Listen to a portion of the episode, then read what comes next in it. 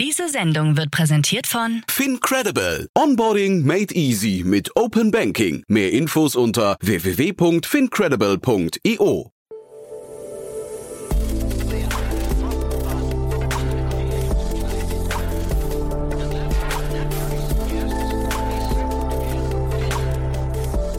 Startup Insider Daily. Herzlich willkommen zurück zu Startup Insider Daily. Mein Name ist Jan Thomas und wie vorhin angekündigt, Florian Schwenkert ist bei uns zu Gast, der COO von Coro und wir sprechen über eine 50 Millionen Euro Runde. Ihr habt sie wahrscheinlich mitbekommen, das Unternehmen hatte ein bisschen Schwierigkeiten mit seinem früheren Investor, der Social Chain Group, sich auf die Bewertung des Unternehmens zu einigen und dementsprechend gab es jetzt eine große externe Runde, die wahrscheinlich auch diese Bewertung geklärt haben dürfte. Details kommen sofort von Florian. Kurz bevor wir loslegen, noch der Hinweis auf nachher. Um 16 Uhr geht es hier weiter mit Philippe Kündé. Er ist der Vice President Growth und Organization von Neural Concept und ist ein Unternehmen im KI-Bereich, das mit Hilfe von KI Luftwiderstände von Produkten im Mobilitäts- und Energiebereich optimiert, also zum Beispiel von Automobilen oder auch von zum Beispiel Windrädern. Und das ist ziemlich abgefahren, finde ich, denn, denn das, was früher mehrere Tage gedauert hat, geht jetzt mittlerweile in Bruchteilen von Sekunden, also in wirklich Hochgeschwindigkeit, eine Skalierung, wie man sie ja, sich gar nicht vorstellen kann. Und das Coole dabei ist, die KI fängt dann sogar an, auch Vorschläge fürs Produkt zu liefern also ins Produktdesign einzugreifen. Ich wusste nicht, dass sowas überhaupt möglich ist, aber ich wurde eines Besseren belehrt. Wenn euch das interessiert, nachher auf jeden Fall reinschalten um 16 Uhr. Damit genug der Ankündigung. Jetzt kommen noch kurz die Verbraucherhinweise und dann, wie angekündigt, Florian Schwenkert, der COO von Coro. Werbung. Hi, hier ist Nina, Content Managerin bei Startup Insider. Suchst du deine nächste große berufliche Herausforderung? Dann melde dich bei uns. Wir suchen aktiv nach neuen Teammitgliedern, die Startup Insider zum führenden Informationsmedium der deutschsprachigen Startup-Szene machen wollen. Aktuell suchen wir Sales Manager, Customer Success Manager, Finanzmanager sowie Werkstudenten in den Bereichen Sales, Product und Content. Aber auch wenn keine passende Stelle dabei ist, melde dich trotzdem bei uns. Wir suchen immer nach leidenschaftlichen Menschen, die mit Startup Insider Großes bewegen wollen. Also, um mehr zu erfahren und dich zu bewerben, geh jetzt ganz einfach auf startupinsider.de/slash insider. Startup Insider Daily. Interview.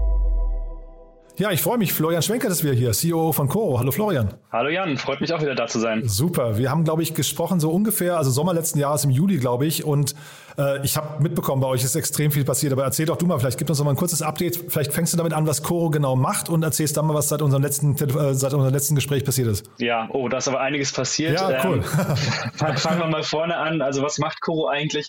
Also bei, wir bei Coro sind eigentlich eine Foodmarke für naturbelassene und gesunde Lebensmittel, ähm, haben uns so ein bisschen zum Ziel gesetzt, quasi auch äh, gesunde Lebensmittel in einem preiswerten Massenmarkt quasi verfügbar zu machen und äh, affordable zu machen am Ende des Tages. Sind jetzt seit knapp zehn Jahren auf dem Markt, 200 Mitarbeitende, ähm, in 16 Ländern aktiv und ja, in den letzten zwei Jahren relativ stark gewachsen, so um Faktor 10. Ähm, Genau, ähm, auch das natürlich als erste Update sozusagen seit letzten Sommer ähm, hat sich viel getan. Ich glaube, wir sind noch mal umsatzseitig so nochmal um rund 50, 60 Prozent gewachsen seitdem, haben ähm, uns nochmal weitere fünf Länder gelauncht, äh, sind außerdem jetzt kurz davor in den USA unsere ersten Tests zu machen, ähm, sind, glaube ich, mitarbeiterseitig nochmal so um rund 60, 70 Leute gewachsen und haben tatsächlich auch, was ich ganz spannend immer finde, was natürlich so ein bisschen ungewöhnlich für eine E-Commerce-Brand ist, am Ende des Tages unsere ersten Offline-Konzepte gelauncht, namentlich eine Eisdiele.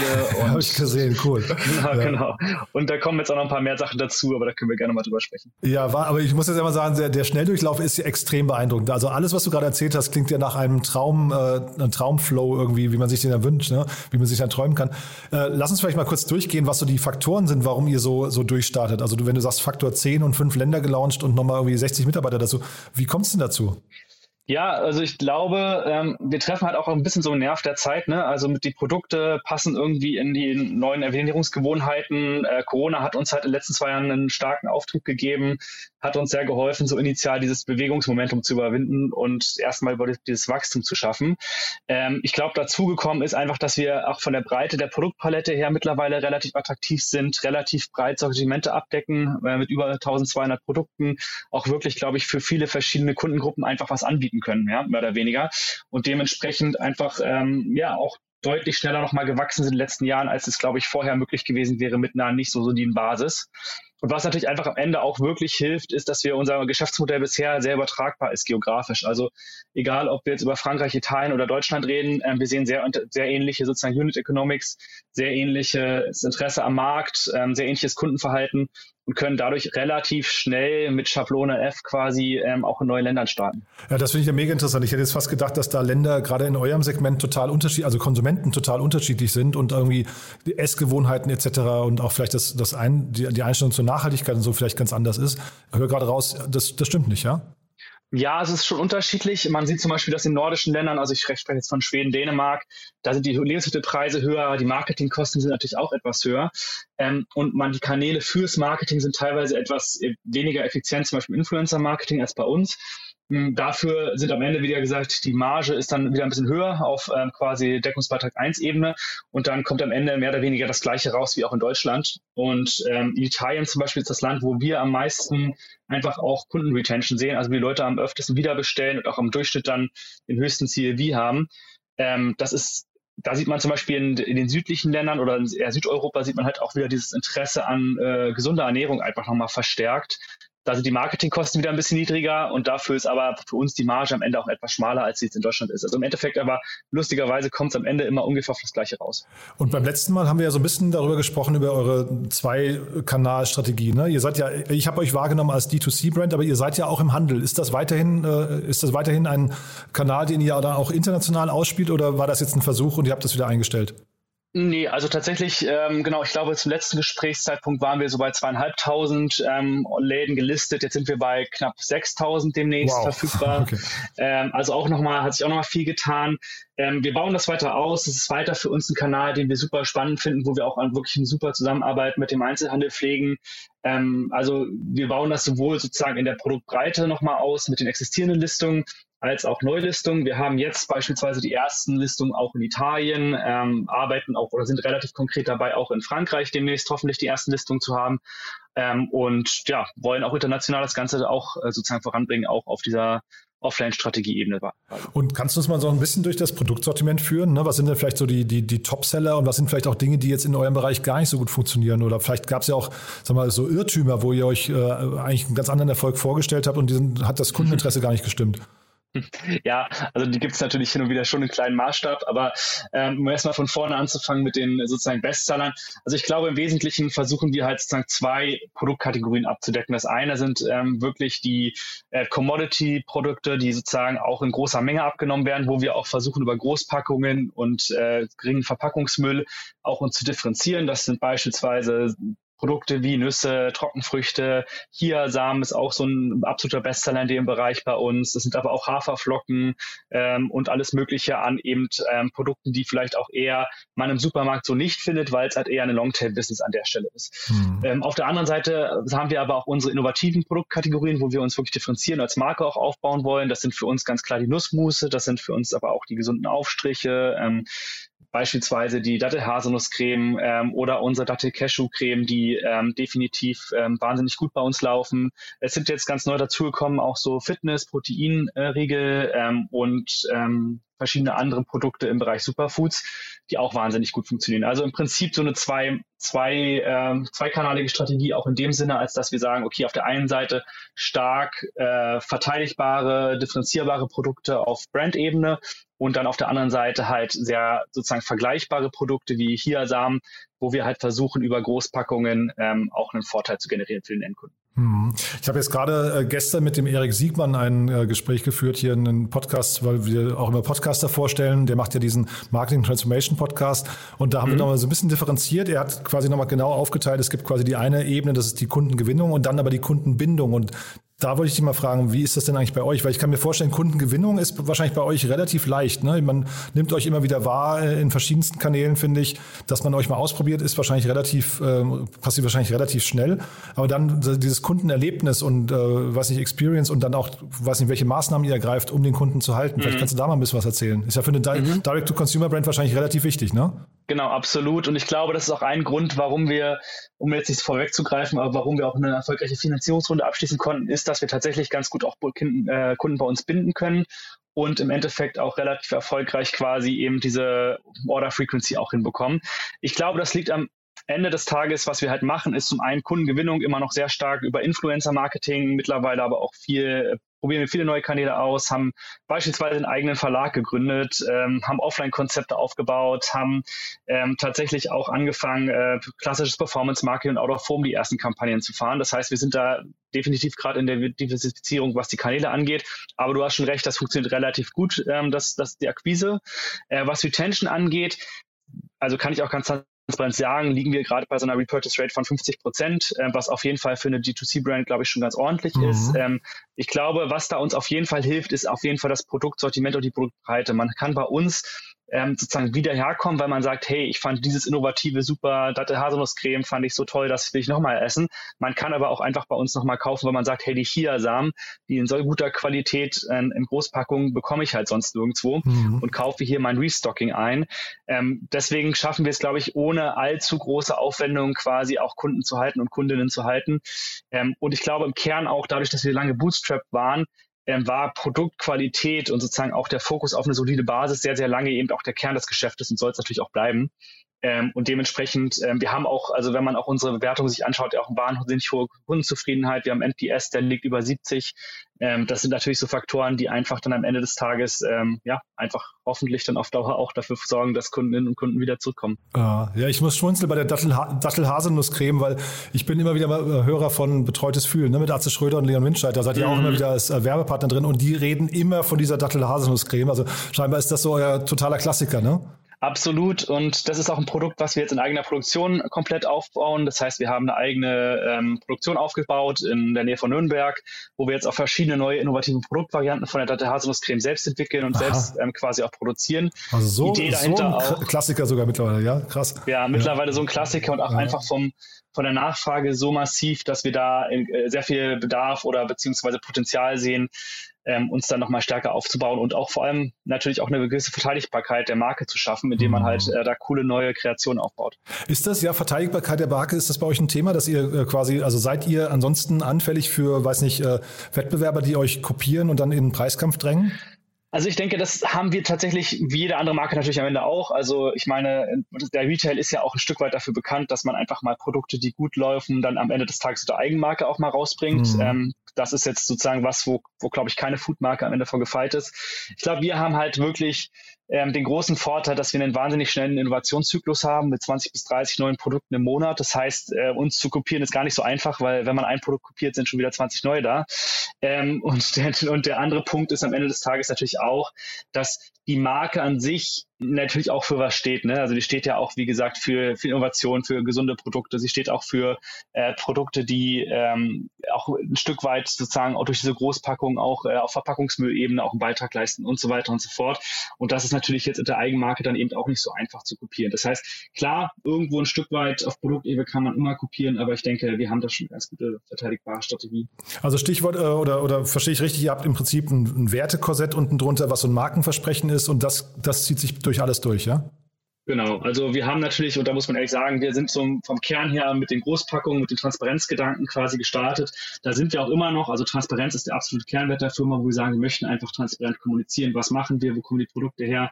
Ähm, was ist in den Produkten drin? Und was sind auch, sind die gut oder nicht gut? Sondern bestimmten Nährwerten und so weiter und so fort. Die Entscheidung liegt dann natürlich bei den Kundinnen und Kunden am Ende.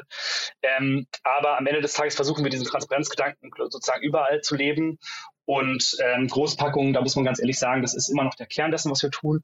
Aber mittlerweile haben wir natürlich auch viele Snackartikel, wo das schwer übertragbar ist am Ende des Tages, wo man sagen muss, ey, also wenn ich einen Snackartikel im Einzelhandel verkaufe, wird es in Großpackungen schwierig. du, und jetzt muss ich trotzdem noch nachhaken, wenn du sagst 20 bis 30 neue Produkte im Monat, wie kriegt man denn so eine Schlagzahl hin? Das ist ja irgendwie A, von der Innovationskraft her total, äh, was ich beeindruckend, aber auch wahrscheinlich relativ kritisch für euch, weil da, sag mal, dieses Markenversprechen, dieses Qualitätsniveau müsst ihr auch halten, ne? Genau. Also, das ist sozusagen auch die größte Herausforderung oder das größte Thema, was uns jetzt umtreibt, dass wir sagen, wir möchten weiter wachsen, aber wir möchten halt im Kern auch die Qualität gewährleisten können. Und ähm, das schaffen wir aktuell dadurch, dadurch. Also zum einen muss man sagen, dass eben nur ein Teil dieser Produkte jetzt wirklich Eigenentwicklungen sind. Das sind ja auch teilweise Produkte wie Nüsse oder Trockenfrüchte, die quasi jetzt, wo wir quasi mit Zertifikaten arbeiten, wo wir mit quasi Standards arbeiten, wo wir auch sicherstellen können, dass die Qualität eben dem entspricht, was die Kunden und Kunden erwarten. Ähm, bei den innovativeren Produkten haben wir natürlich nicht die gleiche Schlagzahl, muss man ehrlich sagen Wir schaffen das aber ein Stück weit dadurch, dass wir halt auch einfach wirklich das Sortiment, was wir haben, einfach strategisch erweitern. Also beispielsweise haben wir ganz stark das neue Sortiment Nussmuse aufgebaut, haben festgestellt, das klappt wunderbar und haben dann irgendwann gesagt, hey, wir hätten gerne jetzt Energy Balls, also dattelgefüllte Dattelbälle mit, mit Nussfüllung quasi. Okay.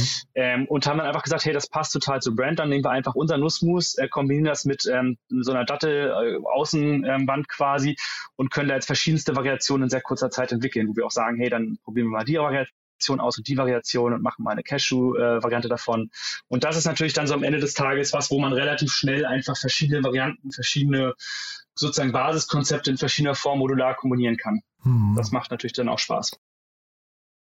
Total, ja, nee, nachvollziehbar. Ja.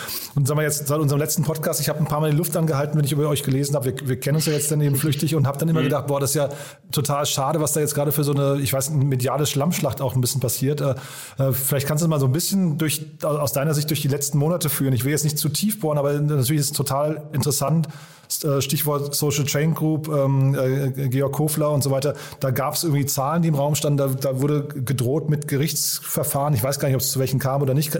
Also erzähl mal, was du erzählen möchtest und ich will dir auch nicht zu viel aus, also wahrscheinlich ist es ja ein bisschen diskret auch zum Teil, ne?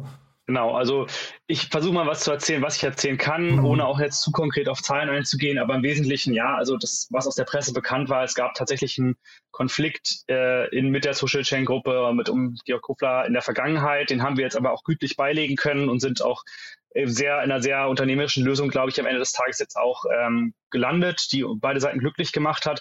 Von der Historie war es her, war es her so, dass wir das tatsächlich da Diskussion letztes Jahr so um, ja, ab April, Mai, glaube ich, Juni hatten. Ähm, die haben sich dann so ein bisschen bilateral hingezogen. Da haben wir quasi über längere Zeit über Unternehmensbewertung gesprochen, über Finanzierung von Coro und so weiter und so fort. Und hatten dann irgendwann tatsächlich auch, äh, haben dann halt auch verschiedene Investoren bei uns angeklopft und gesagt, hey, wir würden ganz gerne eigentlich bei euch mit euch was machen.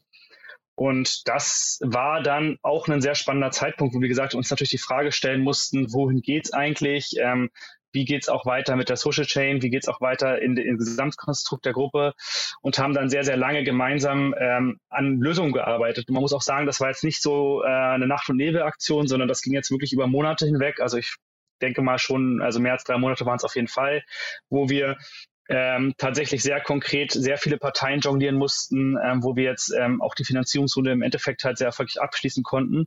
Ähm, aber wo am Ende, wo ich immer noch sagen muss, da waren, glaube ich, rund 30 Parteien involviert. Ähm, und äh, ich glaube, hier der unser Partner von HV Capital, der Alex, meinte mal zu mir, das war die komplizierteste Runde, die er jemals irgendwo äh, gesehen hat. Wirklich, ähm, ja? Und ich, ja, und ich glaube deswegen, also ähm, wir haben die jetzt letzte Woche abgeschlossen und ähm, ich glaube, ich kann für alle hier bei uns sprechen auch äh, für alle bei, bei HV, ähm, dass wir da sehr, sehr glücklich sind, dass das Thema jetzt abgeschlossen ist auf jeden mhm. Fall. Und vor allem auch, dass alle Parteien, glaube ich, mit dem Ergebnis sehr zufrieden sein können. Ja, also ich habe gesehen, vielleicht nochmal zum Verständnis, ne? die Social Chain Group war bei euch Mehrheitsanteilseigner, oder? Genau, die, die Social Chain Group hat im Rahmen der Transaktion quasi, ist von ihrer Mehrheit runtergegangen ähm, auf eine Minderheitsbeteiligung ähm, und hat Anteile verkauft. Ähm, gleichzeitig haben wir eben auch aus einer Kombination aus Eigenkapital und Fremdkapital nochmal eine Kapitalerhöhung durchgeführt. Das war quasi so eine zweistufige Transaktion. Und aber man hört raus eben auch ein Teil Secondary, das heißt, da wurden äh, zwischen den Neuinvestoren und den Altinvestoren Anteile hin und her transferiert. Genau, richtig, mhm. genau. Das ist auch Teil. Ja, und also es stand ja im Raum irgendwie die Frage der Bewertung, ne? hast du gerade eben auch schon gesagt. Und äh, die, die, ich fand das so interessant, die lagen so weit auseinander, die Bewertungen, die da genannt wurden. Ich glaube, das eine waren irgendwie 10 Millionen, das andere waren 150 Millionen. Ähm, wie, wie nähert man sich denn so einem krassen, das ist ja wirklich ein Graben, der dazwischen ist. Also wie, wie kriegt man denn da überhaupt den Dialog aufgebaut? Hui, das äh, frage ich, weiß ich jetzt gar nicht genau, wie ich da mit dieser Frage umgehen soll. Also okay. zum einen, ich kann tatsächlich keine Zahlen bestätigen, ja. die jetzt sozusagen da in irgendwelchen Pressemitteilungen genannt wurden. Nee, mach mal abstrakt, abstrakt, aber dann sagen wir mal, ja. es, es, sind wahrscheinlich auf jeden Fall, es, sind wahrscheinlich auf jeden Fall Vorstellungen gewesen, die nicht, nicht nah beieinander lagen, egal ob welche Zahlen ja. hin oder her, ne? Ja, also was ich auf jeden Fall sagen kann, dass äh, die Gespräche sich, wie gesagt, auch schon äh, seit Juni auf jeden Fall letzten Jahres hingezogen haben. Dementsprechend also auch, dass jetzt keine ganz einfache Lösung am Ende des Tages war und äh, wir auf jeden Fall da, ähm, egal auf welcher Ebene, dass da auf jeden Fall Gespräche gab, die erstmal äh, zu einem gemeinsamen Ergebnis führen mussten. Mhm. Ähm, da gab es verschiedene Vermittlungen. Ähm, da haben wir jetzt auch am Ende sehr erfolgreich jemanden dazugezogen, der eben auch äh, solche Vermittlungen gut moderieren kann, ähm, der auch quasi äh, da wirklich uns sehr geholfen hat, das Ganze zu strukturieren. Und dann natürlich auch, muss man auch sagen, als dann auch die VCs mit an Bord kamen, die dann gesagt haben, hey, wir, wir wollen da auch mitsprechen, haben wir so persönlich auch ein bisschen Stück weit gemerkt, also da hat es ja dann auch wirklich geholfen, ähm, dass die Parteien direkt miteinander gesprochen haben, dass man da einfach wirklich so einen Dialog hinbekommen hat und so ein bisschen auch alles, was auch nicht nur Bewertungsthemen, aber auch alle anderen Themen halt auch einfach mal offen auf den Tisch gelegt hat. Und ich glaube, am Ende des Tages, also ich meine jetzt mal ganz abstrakt gesprochen, wenn die eine Partei eine Bewertungsvorstellung von, äh, sagen wir mal, 20 Millionen hat und dann kommt eine ex externe Partei, die, die bereit ist, mehr zu zahlen oder ähm, andere, andere Bewertungsvorstellungen hat, dann, dann kommt ja einfach ein Reality-Check am Ende und man, man trifft sich halt irgendwo in der Mitte mhm. oder redet einfach nochmal drüber. Ähm, wie gesagt, ich möchte jetzt gar nicht konkret auf unsere Zahlen da irgendwie eingehen, aber am Ende des Tages äh, ja, ist es halt sozusagen einfach so ein Konstrukt, was sich dann eben im Zusammenspiel der ganzen Akteure, die ich vorhin schon genannt habe, ja. äh, irgendwie entstanden ist. Nee, ich will, wie gesagt, dir auch nicht mhm. zu viel rausleihen, aber es ist natürlich erstmal auch abstrakt gesprochen für ein Startup ist ja Equity das, das, das Wichtigste, was es eigentlich gibt. Ne? Das, das ja. muss man verteidigen, da muss man auch, glaube ich, dafür sorgen, dass die Bewertung irgendwie immer marktgerecht ist, oder? Klar, also am Ende des Tages wünschen wir uns immer eine marktgerechte Bewertung. Und ja, also wie gesagt, ich denke, das Ergebnis, was wir jetzt am Ende erzielt haben, ist für alle Parteien ähm, auf jeden Fall zufriedenstellend. Und das trifft sowohl auf die Social Chain als auch auf uns, als auch auf die Neuinvestoren zu. Genau, und Neuinvestoren, vielleicht nochmal kurz der Vollständigkeit halber. Partec ist noch mit eingestiegen, äh, HV Capital genau. hast du genau. auch schon genannt und Five, Five Seasons Ventures habe ich hier stehen noch, ne? Genau, das sind unsere drei neuen äh, auf Equity-Seite und dann haben wir noch Kreos als Venture-Debt-Geber mit an Bord. Ähm, genau, und haben jetzt auch, muss man auch ehrlich sagen, äh, führen immer noch relativ viele Gespräche mit US-Investoren. Hm, Ach wow, die, echt, ja? Ja, ja, die entweder konkret jetzt für diese Runde oder dann für eine nächste Runde vielleicht nochmal interessant wären. Also das, das heißt, eine Extension könnte auch noch sein demnach, ja? Oder also ihr breitet könnte passieren, genau. Ja. Aber ich will jetzt gar nicht hier sozusagen zu viel versprechen, weil am Ende des Tages kann es auch strategisch sinnvoller sein, da jetzt ähm, sozusagen noch bis zur nächsten Runde zu warten und das dann alles auf einmal zu machen. Ja, du hast ja vorhin gesagt, US-Markteintritt, sowas will ja auch finanziert werden. Ne? Von daher ist genau, es also jetzt einen genau. US-Finanzier reinzubringen, macht wahrscheinlich aus strategischer Sicht Sinn, aber dann eben auch wahrscheinlich die nötigen Liquide, nötige Liquidität zu haben, macht wahrscheinlich Sinn, ne? Genau, richtig, ja. absolut. Und deswegen, also deswegen waren wir auch jetzt vor ein paar Wochen in New York tatsächlich, haben da viele US-Investoren getroffen, ähm, weil wir halt einfach, also perspektivisch, ob es jetzt für eine Extension oder für die Zukunft, ähm, schon glauben, dass eben diese US-Marktwissen, das Netzwerk und dann entsprechend auch das, der Support beim Scaling dort ähm, auf jeden Fall sehr hilfreich sein könnte. Ja, mega spannende Phase bei euch gerade, finde ich. Also auch, auch toll zu sehen, dass ihr das jetzt irgendwie so gelöst habt. Äh, du, du klingst ja jetzt mittlerweile ganz erleichtert, muss ich sagen. Ähm, ja, aber absolut. erzähl, äh, bitte? Absolut, ja. das ist auch auf jeden Fall eine Last, die da abfällt, definitiv.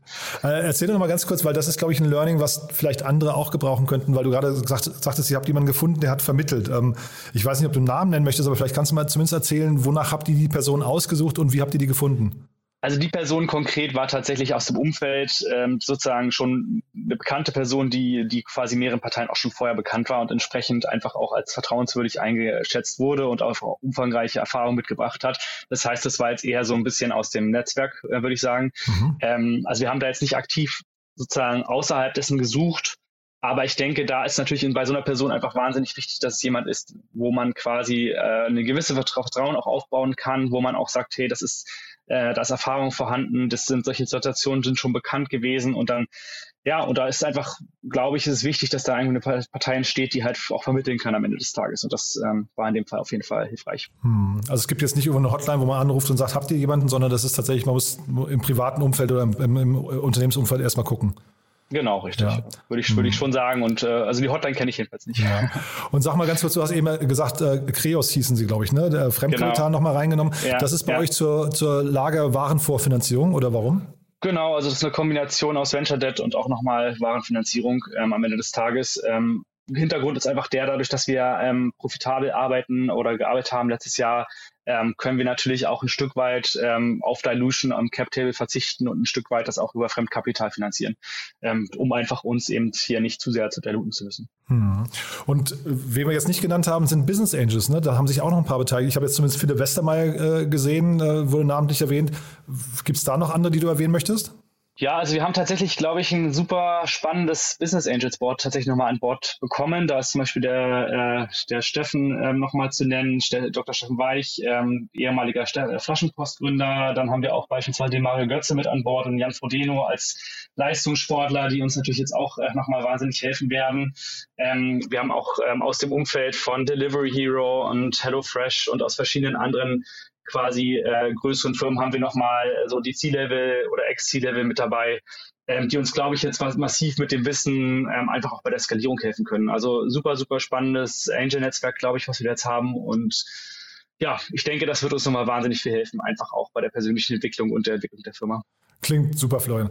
Also dann sind wir eigentlich durch, aber zum Schluss müssen wir noch ganz kurz über Eis sprechen. Du hast von der Eisdiele gesprochen und hast gesagt, die habt ihr gelauncht. Das war auch beim letzten Mal, ähm, gab es den Laden, glaube ich, in Kreuzberg schon. Ne? Äh, genau. Ich habe aber jetzt gesehen, ihr macht daraus richtig eine Franchise-Kette, ne? Genau, richtig. Also wir haben jetzt erstens äh, launch demnächst unser zweiter Eisladen in Berlin, aber wir haben tatsächlich jetzt als Franchise-Konzept quasi auch äh, entwickelt und rausgebracht. Ähm, auch sehr erfolgreich. Also wir haben eine Warteliste von, glaube ich, mehr als 100 äh, Anfragen mittlerweile von Franchisees, die gerne das mit uns machen wollen. Wie krass ist das denn? Wow. Ja, ähm, haben also äh, das Glück, dass, dass, dass die Marke zieht, ähm, dass auch die, die Eisdiele gut funktioniert, ähm, dass das Eis auch, auch wiederum ne, produktseitig differenzierbar ist. Ähm, und wollen dieses Jahr, wenn alles klappt, und da haben wir gerade ehrlich gesagt noch so ein paar Themen mit der Produktion, wir müssen die auch hochskalieren natürlich, äh, wenn alles klappt, so mit äh, fünf bis zehn Eisdielen an den Start gehen, äh, und deutschlandweit quasi dann auch in den nächsten Monaten. Und Produktion heißt, die ist zentralisiert? Die ist zentralisiert, genau. Und äh, man muss halt einfach sagen, dass dadurch, dass wir das Eis eben auch wirklich ähm, selbst produzieren wollen und müssen, und dadurch, dass wir auch ähm, aktuell auch durch Supply Chain Themen gibt es einfach auch gerade so ein bisschen für bestimmte, gerade so vegane Öle und so weiter, gibt es da ein bisschen Themen auch in der Supply Chain. Ähm, müssen wir halt schauen, wie schnell wir jetzt die Produktion quasi hochskalieren können, damit wir da auch wirklich, sagen wir mal, zehn Eisdielen damit versorgen können am Ende des Tages. So, ich denke, das ist jetzt so der, der spannendste Punkt, um das Thema sozusagen auch erfolgreich zu machen. Ist das für euch umsatzseitig relevant? Ich habe keine Ahnung, was so eine Eisdiele an Umsatz machen kann. Oder ist das äh, margenseitig interessant oder, oder brandingseitig? Das ist für uns, ähm, ja, also es ist jetzt in erster Linie jetzt da nicht darum, hier groß Profit zu machen oder einen riesen Umsatz einzufahren, sondern wir sehen das schon so ein Stück weit als Branding- und Marketingmaßnahme für uns und natürlich als Win-Win dann auch für die Franchisees. Äh, was wir sehen, ist, es zieht halt wahnsinnig viele Leute in den Laden, dass sie die Marke kennen, dass sie die Produkte kennen, dass sie auch gerne das Eis probieren möchten. Also wir sehen teilweise Leute, die extra nach Berlin fahren, um unsere Eisdiele zu besuchen. Das ist natürlich cool. Äh, richtig toll zu sehen und auch die Bewertungen bei Google Maps da sind äh, immer schön zu lesen. Ähm, nee, aber zum anderen ist es einfach für uns natürlich auch eine gewisse Markenbekanntheit und so eine Art Touchpoint, ähm, wo wir hm. Produkte ausstellen können, wo mal Produkte getestet werden können. Also wir gehen jetzt, wollen jetzt nicht in Richtung gehen Verkaufsfläche. Wir möchten einfach nur so ein Erlebnis rund um die Marke schaffen. Das heißt, man am Ende des Tages sagt, hey, die fünf, sechs der Topseller von Koro kann ich dort probieren. Ich kann auch Eis probieren, das Koro-Produkte beinhaltet. Und ich verbinde das Ganze, also diese positive Erfahrung von ich esse leckeres Eis, verbinde ich mit der Marke Koro. Ähm, ist natürlich für uns jetzt am Ende des Tages keine schlechte Erfahrung und dementsprechend ähm, ja, primär, primär ein Branding-Kanal. Ja, total spannend. Das heißt, wenn man auf diese Warteliste möchte oder sich da draufschreibt, was muss man denn mitbringen als potenzieller Franchise-Nehmer? Ja, als Franchise-Nehmer, also wir suchen auf jeden Fall aktuell sehr stark nach Leuten, die schon vorherige gastronomische Erfahrung mitbringen, im Idealfall schon eigene Cafés oder Eisdielen aufgebaut haben. Ähm, das ist schon sehr wichtig und wir sind da auch gerade wirklich sehr vorsichtig bei der Auswahl, weil wir natürlich auch unbedingt ähm, erfolgreiche Use Cases aufbauen möchten, um mhm. das Ganze dann auch ähm, größer denken zu können in Zukunft. Und insofern sind wir da auch A, sehr stark im Support. Also wir gehen wahnsinnig stark auf die einzelnen äh, Franchisees ein, arbeiten eng mit denen zusammen. Ähm, und wollen aber auch gleichzeitig sicherstellen, dass sie sozusagen das äh, Zeug mitbringen, um mit uns äh, das aufbauen zu können. Und da gehört auf jeden Fall auch ein großes Interesse an sozusagen Coro und unseren Produkten dazu. Nee, ist auch klar. Wenn's, ich meine, ja. hinterher ist es ein Branding von euch, das heißt, da muss auch ja. der Touchpoint dann, dann, natürlich stimmen. Ne?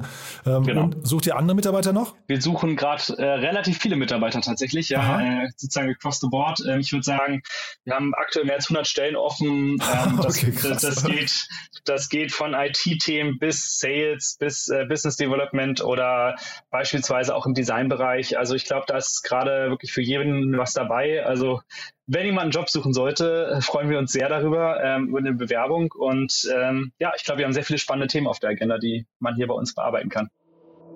Startup Insider Daily. One more thing.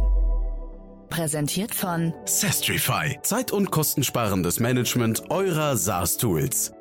Florian, fantastisch, wirklich. Äh, ist extrem spannend, finde ich, bei euch. Und ich freue mich, wenn wir ein Update machen. Aber als letzte Frage, wie immer, wir haben eine Kooperation mit Sestrify und bitten jeden unserer Gäste ja nochmal ihr Lieblingstool oder irgendeinen Geheimtipp vorzustellen.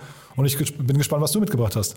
Ja, für mich ist das auf jeden Fall, äh, wenn man jetzt nicht so klassisch Slack sagen möchte, würde ich sagen, ist es Streak. Das ist ein ähm, CRM-Tool für Gmail, wo man tatsächlich gerade so kleineren Teams und Gruppen sehr gut so ähm, einfach so CRM-Themen einfach äh, zentral ablegen kann und gemeinsam managen kann und das ähm, in sehr effizienter Art und Weise. Also quasi Gmail-Integration äh, kostenpflichtig? Kostenpflichtig, aber es gibt auch eine kostenlose Version für Einzelpersonen. Das Segment One More Thing wurde präsentiert von Sastrify, der smarten Lösung für die Verwaltung und den Einkauf eurer Softwareverträge. Erhaltet jetzt eine kostenlose Analyse eurer SaaS-Tools und alle weiteren Informationen unter www.sastrify.com/insider.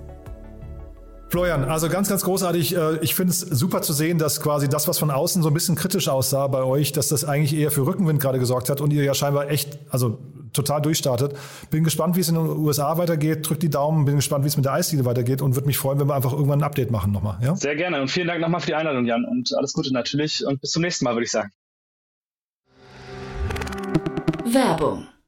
Hi, hier ist Paul, Product Manager bei Startup Insider. Willst du wissen, welche Startups aus Hamburg, Mannheim oder vielleicht auch Bielefeld sich mit künstlicher Intelligenz beschäftigen?